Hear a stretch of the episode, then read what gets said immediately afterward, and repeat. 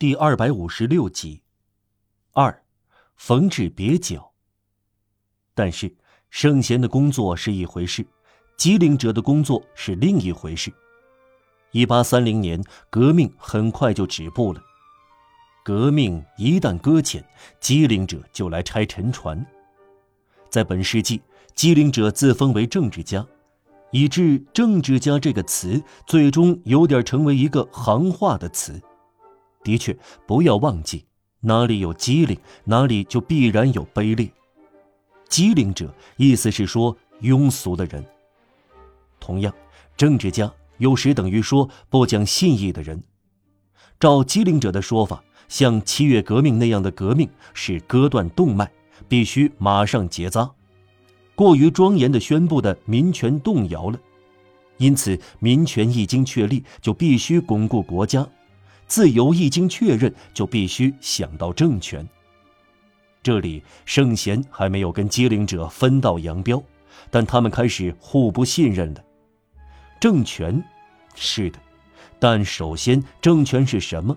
其次政权从何而来？机灵者好像没有听到喃喃的说出的意义，继续他们的活动。这些政治家擅长给有利可图的设想戴上必须如此的假面具。据他们看来，在革命之后，倘若是在君主制的大陆，人民的第一需要就是找到一个王族。他们说这样。革命后，人民便可以获得和平，就是说有时间包扎伤口、修葺家园。王族遮住脚手架，覆盖住野战医院。然而，找到一个王族并非易事。必要时，任何一个才智之士，任何一个有钱人都可以做国王。第一种情况如拿破仑，第二种情况如伊图尔维德。但是，并非任何家族都可以成为王族，必须是年代久远的氏族，几个世纪的地层褶皱不会及时产生。如果站在政治家的角度来看，当然是带有条件的。在一次革命之后，从中产生的国王应具有哪些品质呢？他可以是革命的，而且这样有用，就是说亲身参加这场革命。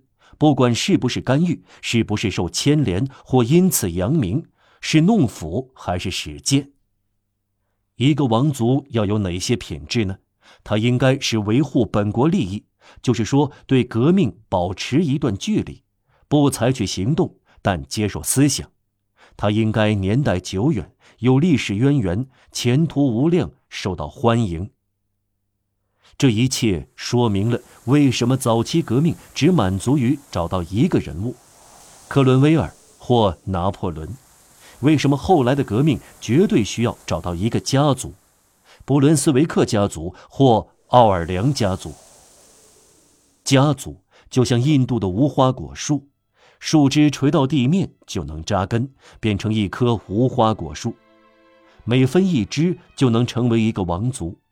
唯一的条件是下垂到人民那里，这就是机灵者的理论。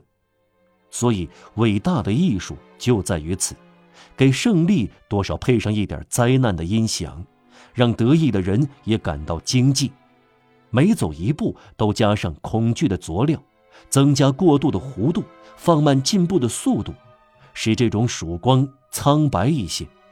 揭露和削减热情的激烈程度，去掉棱角和利爪，给胜利穿上棉袄，给民权穿上柔软的衣服，给高大的人民穿上法兰绒服装，让他快点睡觉，迫使这个精力过剩的人节食，把大力士看作出狱病人，将大事调和成权宜之计，给那些渴望理想的人喝些掺上药茶的美酒。采取措施防止过度成功，给革命安上遮光罩。一八三零年实践了这个理论，这在一八六六年的英国已经实施过。一八三零年是一场半途而止的革命，实现一半进步，实施准民权。然而逻辑不知道差不多的概念，绝对像太阳无视蜡烛。是谁阻止半途而止的革命呢？资产阶级。为什么？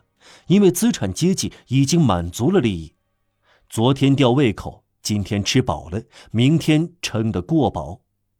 拿破仑之后，一八一四年的现象，在查理十世之后，一八三零年重演。企图把资产者当做一个阶级是错了，资产者只不过是人民中得到满足的那部分，资产者就是眼下有时间闲坐的人。一张椅子不是一个社会等级，但是想过早坐下，有可能阻挡人类的前进，这往往是资产者的错误。他不是一个阶级，因为犯了一个错误。自私自利不是分割社会等级的一个理由。再说，即使对自私自利，也要公正。